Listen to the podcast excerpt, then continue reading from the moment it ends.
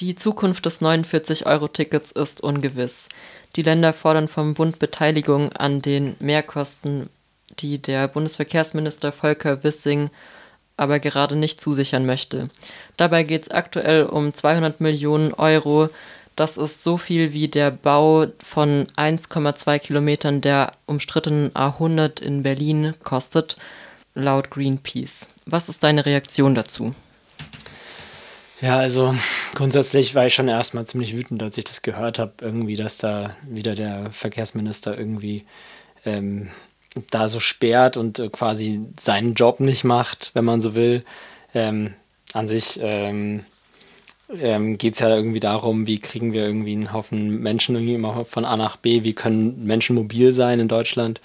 Ähm, und äh, dass er da irgendwie, ähm, ich weiß gar nicht, wie viele AutofahrerInnen es überhaupt gibt in Deutschland, aber halt ähm, ein großer Teil der Bevölkerung hat darauf ja auch gar keinen Zugriff und dann irgendwie, ähm, ja, und dann so ähm, den öffentlichen Nahverkehr so im Stich zu lassen, das ist schon eine fucking Enttäuschung.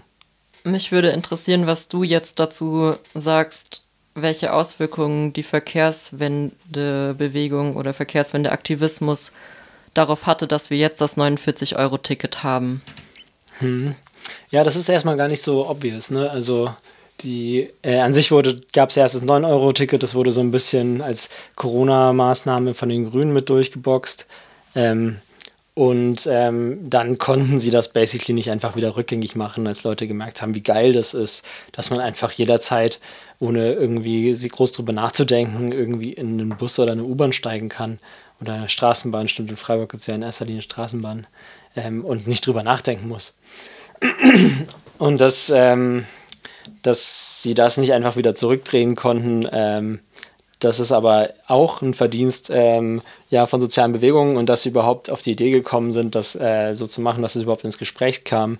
Ähm, das ist, glaube ich, in erster Linie eine Folge von den verschiedenen Widerstandsbewegungen, die in, der, in den Jahren davor da auf jeden Fall ähm, ähm, ja, den Boden bereitet haben. Und die auch seitdem nicht locker lassen. Es wächst auf jeden Fall immer mehr das Bewusstsein, dass es so einfach nicht weitergehen kann, dass außer dem Auto quasi alles andere so ein bisschen egal ist. Ähm, und dass es auch einfach mit dem derzeitigen Status quo des Autos nicht so weitergehen kann. Und das ist schon ein Verdienst von sozialen Bewegungen. Kannst du vielleicht ein Beispiel dazu geben, was für verschiedene Kräfte in der Zeit vor dem 9-Euro-Ticket in die Richtung gearbeitet haben? Also vielleicht auch die Breite der Bewegung aufzeigen? Mhm. Ja, sowas fängt ja oft an, indem ähm, kleine autonome Gruppen irgendwie erstmal irgendwas äh, Großes machen, um Thema auf die Tagesordnung zu setzen und dann andere verschiedene, beispielsweise NGOs, teilweise Parteien ähm, und irgendwie eher bürgerliche Kräfte das dann auch aufgreifen und ähm, da weitermachen und daran ansetzen, ähm, bis es dann irgendwann so die Hierarchien entlang nach oben sickert. Ähm, ja, für mich persönlich ähm, geht das so ein bisschen los ähm, mit der ähm, ja, äh, Schild, ähm, Freifahren mit Schildbewegung quasi. Ähm, das war auf jeden Fall, ähm, wie ich da viel reingekommen bin. Ähm, das waren einzelne Leute, die in den letzten Jahren einfach sehr viel, ohne ein Ticket zu haben, einfach U-Bahn, Bus, Zug gefahren sind und einfach ein großes Schild dabei hatten, wo drauf stand, ich fahre ohne Ticket. Da ging es vor allem um die Entkriminalisierung äh, von Leistungserschleichung, dass äh, quasi kein Ticket mehr haben, ähm, kein Ticket zu haben, nicht mehr strafbar sein soll. Ähm, und äh, da ist, da kommt letztendlich diese Idee ja auch äh, zu großen Teilen her, wie, ähm, ja, dass, dass man eben gar nicht drüber nachdenken muss, was man für ein Ticket braucht, wenn man in einen Zug oder eine U-Bahn steigt. Das ist jetzt im 49-Euro-Ticket schon auf jeden Fall deutlich abgeschwächt, dieser ursprüngliche Gedanke. Aber man sieht auf jeden Fall die Handschrift drin. Und so wurde dieses Thema das heißt erstmal diskutiert. Diese Bewegung hatte einen großen ähm, Durchbruch auch, ähm, als Jan Böhmermann dann ähm, ein Video dazu gemacht hat, ein, eine Sendung dazu gemacht hat, ähm, zur Entkriminalisierung des Schwarzfahrens, wie viel, unglaublich viel unnötig, ähm, wie unnötig teuer es ist, Leute in den Knast zu sperren dafür, dass sie kein Ticket haben.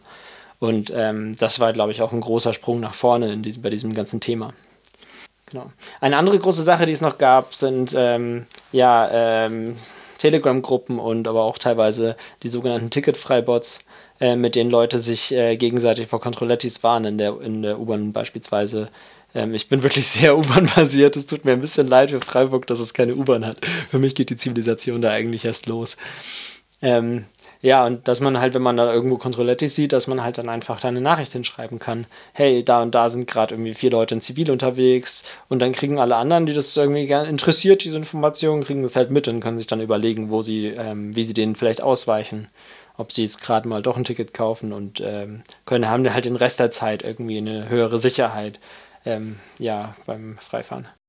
Genau, und das, das waren auf jeden Fall ähm, so große Bewegungen, die irgendwie die halt auch di ähm, direkt im Alltag angesetzt haben. das ist schon cool, wenn man mit so einem Schild irgendwie ähm, in Öffis unterwegs ist, wo halt draufsteht, ich habe kein Ticket. Ähm, die Leute bemerken das ja, man kommt in sehr viele Gespräche ähm, und man kann sehr viel einfach direkt mit Leuten reden. Bei einer Demo ist es ganz anders, da gucken die Leute einen komisch an und ignorieren einen, einen wieder. Ähm, und ähm, man geht schon auch ein höheres persönliches Risiko ein und das ist oft ein Aufhänger, weil da merken die Leute, okay, das ist hier nicht normal. Und Tickets sind nicht normal. Ja, und da geht schon viel los. Auch im Kopf. Genau, 2019 gab es dann eine große Aktion ähm, äh, Block VW, wo autonome Gruppen ähm, in Wolfsburg das große VW-Werk ähm, blockiert haben. Ähm, das war auf jeden Fall, würde ich sagen, so ein Startschuss dafür, dass das Ganze auch wirklich ausgesprochener, politischer auf die Tagesordnung äh, gehoben wurde. Ähm, da haben sich Leute eben angekettet, um einen riesen einen Zug mit SUVs, der da gerade aus dem Werk rausgefahren wurde, zu blockieren.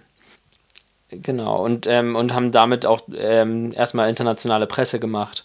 Und da, da wurde das erste Mal wirklich die Autoindustrie auch angegriffen. Da ging es nicht mehr nur um ÖPNV. Da war auch klar, da wurde das erste Mal gesagt, die Verkehrswende hat einen politischen Gegner ähm, in Deutschland.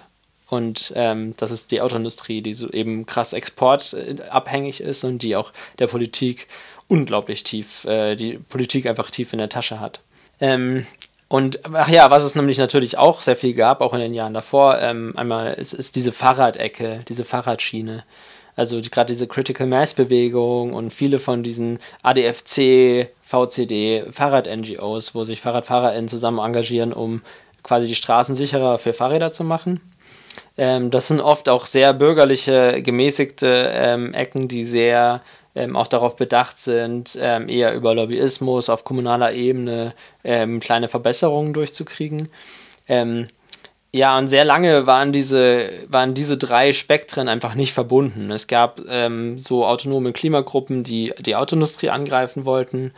Es gab ähm, diese Critical Mass Bewegung, die äh, sich vor allem um ihre lokalen Fahrradinteressen gekümmert hat. Und es gab die Freifahrbewegung, die halt oft viel mehr irgendwie auch als antiklassistische, ähm, als antikapitalistische, ähm, und zwar also wirklich aus dem Alltag heraus, den, also für Leute, die einfach den Tickets zu teuer sind, sich direkt aus dieser, aus dieser Not heraus zusammen organisiert haben. Ähm, oder ja, und das, das sind einfach sehr verschiedene Ansätze gewesen und die wurden, die werden ähm, erst langsam zusammengedacht. Wo das das erste Mal auch viel zusammenkam, ähm, war dann 2019 die große Sand im Getriebe Aktion in Frankfurt. Da haben ähm, verschiedene, ähm, ja, ich würde sagen, postautonome Klimagruppen ähm, sich zum Bündnis Sand im Getriebe zusammengeschlossen, um die IAA, die internationale Automobilmesse, zu blockieren. Diese Aktion wurde begleitet äh, von einer Critical Mass Sternfahrt, wo eine Fahrraddemo zusätzlich auch die Polizei beschäftigt hat. Ähm, und da kamen diese Sachen auch das erste Mal zusammen. Und da wurden wiederum die Forderungen der Freifahrbewegung mit aufgegriffen, die gesagt haben, okay, wir brauchen eigentlich einen komplett kostenlosen Nahverkehr. Und dann tatsächlich, ich glaube, noch im selben, ein, zwei Monate später vielleicht, wurde dann der Dannröder Wald besetzt, um eine Autobahn aufzuhalten. Die großen Kämpfe im Dannröder Wald in der Räumung waren dann Ende 2020, erst ein Jahr später. Ähm, da hat sich ein riesen Polizeieinsatz, der sich zweieinhalb Monate gezogen hat, ähm, über September, Oktober, November, Dezember ähm, 2020, auch äh, mitten während Corona, ähm, ja, da war das dann auch das erste Mal einfach bundesweit nicht mehr wegzudenken, dieses Thema. Der SPD-Parteitag zum Beispiel, der in dieser Zeit stattfand, da gab es dann vier große Themen und Verkehr war plötzlich eins davon. Für dich bedeutet das 49-Euro-Ticket dann schon auch ein Erfolg der Verkehrswendebewegung. Wie es herausklingt, würdest, bist du zufrieden mit der Sichtbarkeit, die die Bewegung damit auch bekommt? Das ist schwer zu sagen, weil, also ich glaube schon, ja, das 49-Euro-Ticket war ein Bewegungserfolg zu großen Teilen. Ähm, nicht nur, also großen, eine große Rolle wird auch einfach diese Corona-Krise dar, dargestellt haben. Das war ja auch eine historische Situation. Ähm, ähm, aber ja, Bewegungserfolge sind ja oft unsichtbar. Man, keine Ahnung, denken wir mal an den Hambacher Forst. Ähm, da ist es noch relativ obvious, was das System alles unternommen hat, um äh, behaupten zu können, dass es nicht vor AktivistInnen eingeknickt wird. Ich meine, da gab es eine autonome Zone mitten in NRW, die irgendwie äh, ja, verteidigt wurde und erst nachdem ein zwei Millionen, zweistelliger Millionenbetrag in diesen Polizeieinsatz geboten wurde und immer noch Baumhäuser standen oder teilweise auch während dem Polizeieinsatz neue hochgezogen wurden. Erst da haben sie dann gesagt, okay, ein Gericht hat jetzt gesagt, dass, ähm, dass das alles äh, dass wir den Wald jetzt doch nicht roden und dass wir mal irgendwie, dann machen wir mal schnell noch einen Kohleausstieg, warum nicht? Dann halten sie hoffentlich äh, ihre Klappe und sind wieder irgendwie, sind befriedet.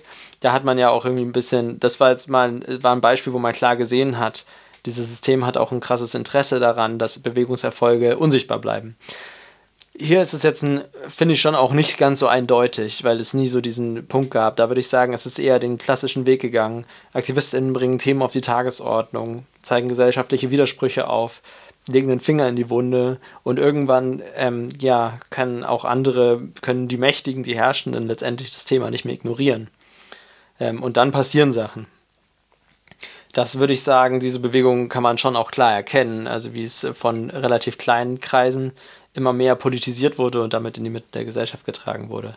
Und jetzt halt, ähm, ja, dann als die Gelegenheit günstig stand, dann ähm, war halt dann die Zeit reif dafür, dass eben dieses 49-Euro-Ticket eingeführt wurde. Jetzt geht es eher darum, und das ist die spannende Frage, nächste Frage, wie können wir diesen Bewegungserfolg letztlich äh, konsolidieren? Wie können wir verhindern, dass, äh, die, ja, dass das Rad zurückgedreht wird? Ich sage schon die ganze Zeit 49-Euro-Ticket und nicht Deutschland-Ticket. Ähm, einmal, weil ich Deutschland nicht so mag, aber ein großer Punkt ist, ähm, wir sollten diese Zahl immer wieder erwähnen, weil je häufiger wir 49-Euro-Ticket sagen, je mehr das das ist, was im Gedächtnis haften bleibt, desto schwerer wird es für die, das teurer zu machen. Und ich finde, das ist, also das ist was, worum wir wirklich auch ein bisschen kämpfen müssen. Um jeden Meter, um jeden Euro. Wie zufrieden bist du denn mit dem 49-Euro-Ticket, wie es aktuell ist? Puh, schwer zu sagen. Also ich persönlich, ganz persönlich, ähm, finde es super geil. Also ich kann mir mein Leben eigentlich nicht mehr anders vorstellen. Ich bin aber auch sehr, äh, also ich, also mein konkretes Set an Privilegien und Benachteiligungen ähm, ist aber ähm, auch einfach sehr gut damit kompatibel.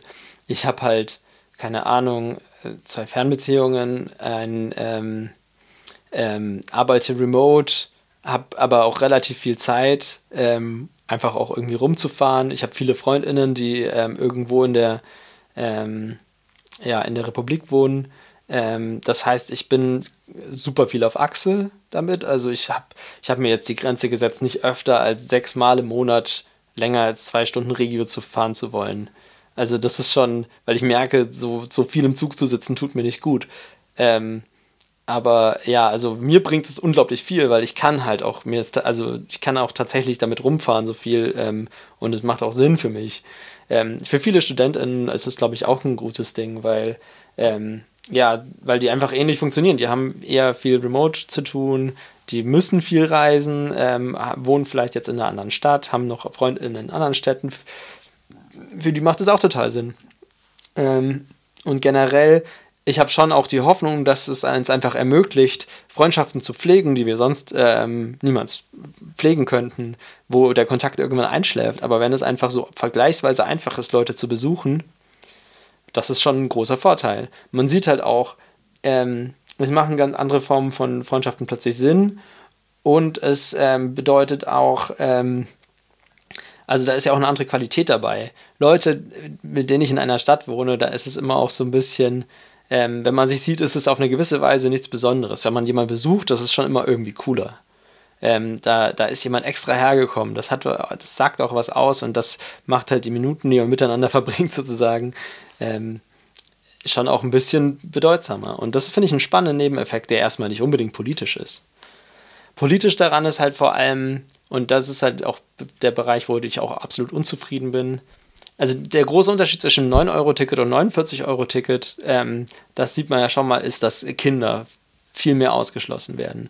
Also mit dem 9-Euro-Ticket hat es für, keine Ahnung, arme Familien auch einfach Sinn gemacht, mal mit, äh, wenn sie drei Kinder haben, halt irgendwie 50 Euro reinzubuttern und ähm, ähm, mal, einen, äh, mal einen Monat sich das zu holen und dann öfter Ausflüge zu machen. Gerade es war ja auch im Sommer 2020 so, nee, 2022? Ähm, ja, aber es war halt auch einfach Sommer, es war einfach ähm, ganz anders Zeit. Ähm, und da hat man halt auch, ähm, das hat halt vielen Leuten ermöglicht, das erste Mal so einen Familienurlaub zu machen. Und das, ähm, das wird halt oft vergessen. Ähm, und das ist jetzt mit dem 49-Euro-Ticket auf jeden Fall ganz anders. Ähm, das funktioniert nicht mehr auf dieselbe Art und Weise. Dazu noch dieses Ding, ähm, dass eben der Hartsatz eigentlich nur 39 Euro für Mobilität vorsieht, also genau ähm, diese Menschen halt sehr offensichtlich ausgeschlossen werden sollten, das zu nutzen. Viele Städte tun jetzt das 49-Euro-Ticket zum Sozialticket bereitstellen. Freiburg macht das beispielsweise für 28 Euro. Ähm, die Stadt, wo ich herkomme, macht es auch.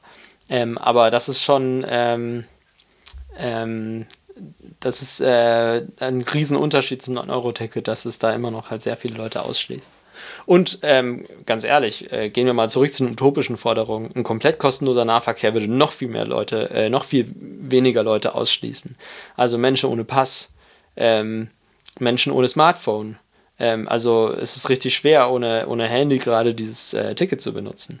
Ähm, das ist ähm, das ist ein Riesending und ich glaube, also insofern die FDP ja sich Digitalisierung auf die Fahnen schreibt und seien wir ehrlich, damit meinen sie digitale Kontrolle, weil Digitalisierung ist heutzutage in erster Linie ähm, ja die, ähm, die technologische Erweiterung von Bürokratie und Kontrollapparaten.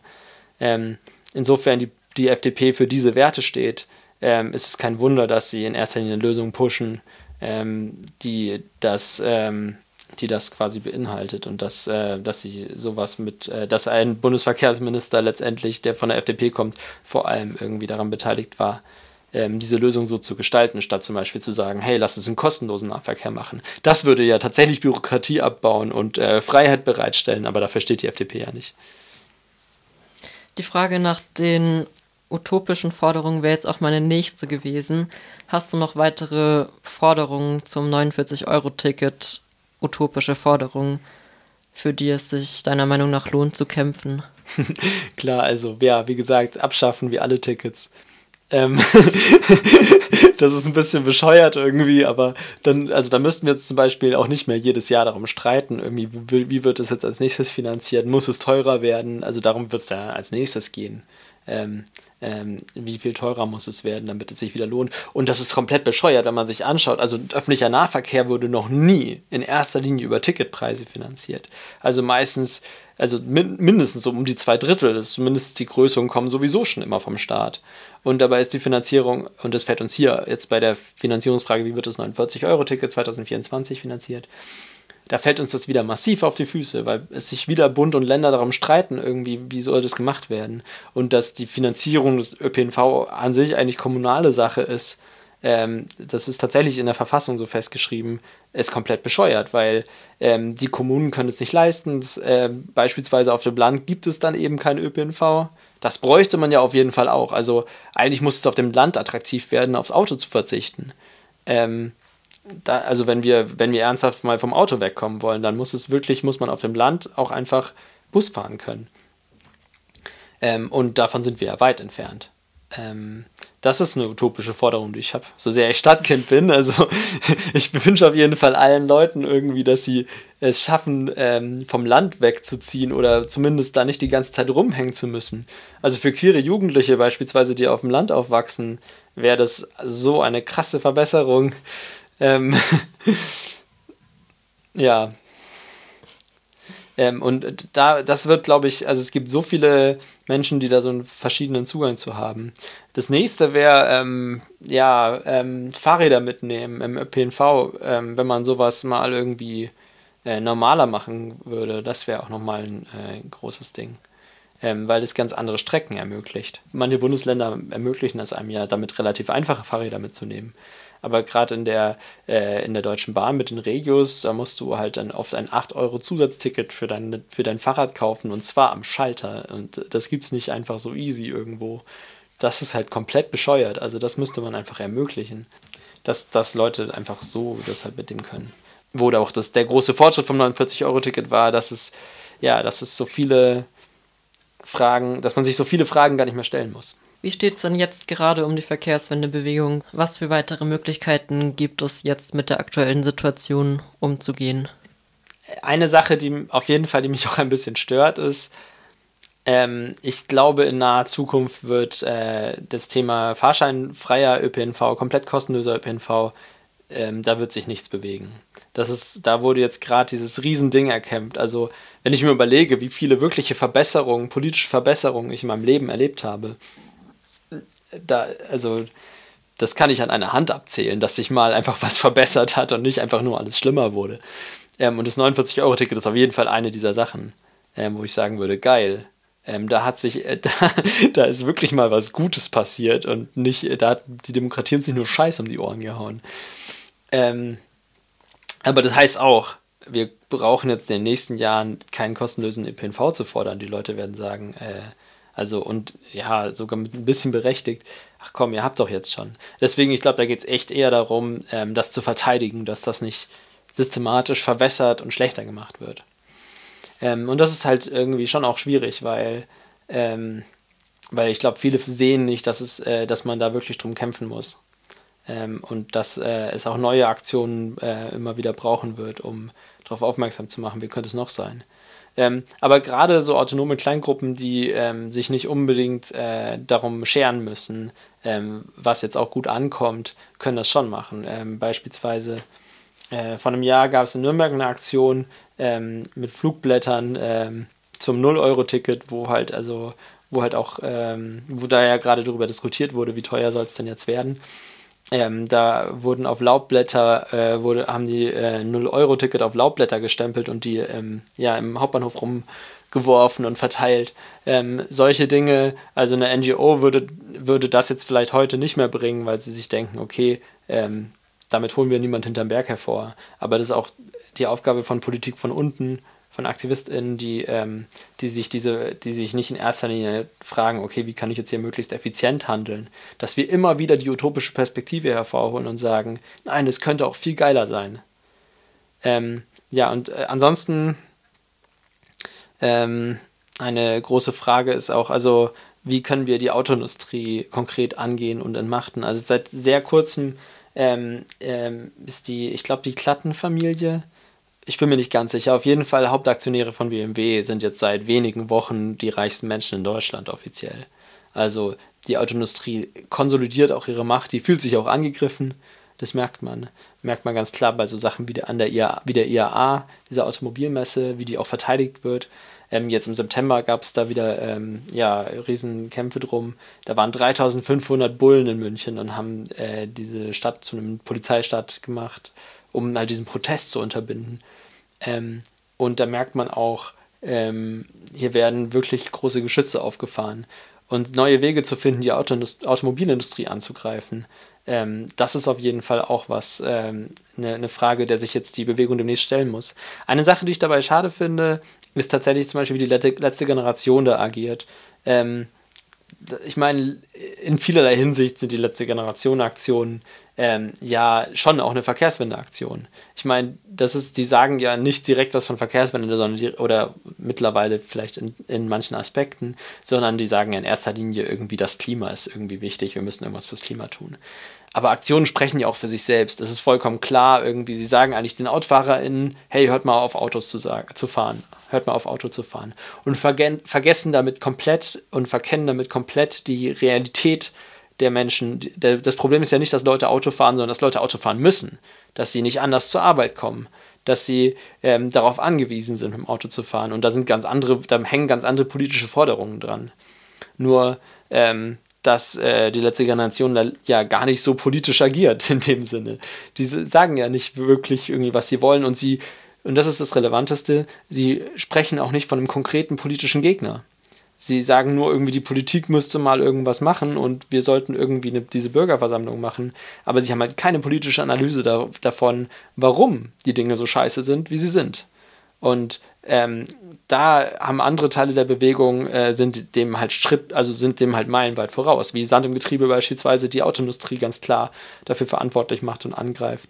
Ähm, ähm, ja, oder ähm, wie letztendlich die äh, äh, Verkehrswende, Waldbesetzung, es gibt ja auch gerade irgendwie nach wie vor mehrere ähm, ähm, Waldbesetzungen, die versuchen, Autobahnen zu verhindern die reden halt ganz anders darüber, wer konkret daran schuld sind, wer von dem derzeitigen Verkehr profitiert.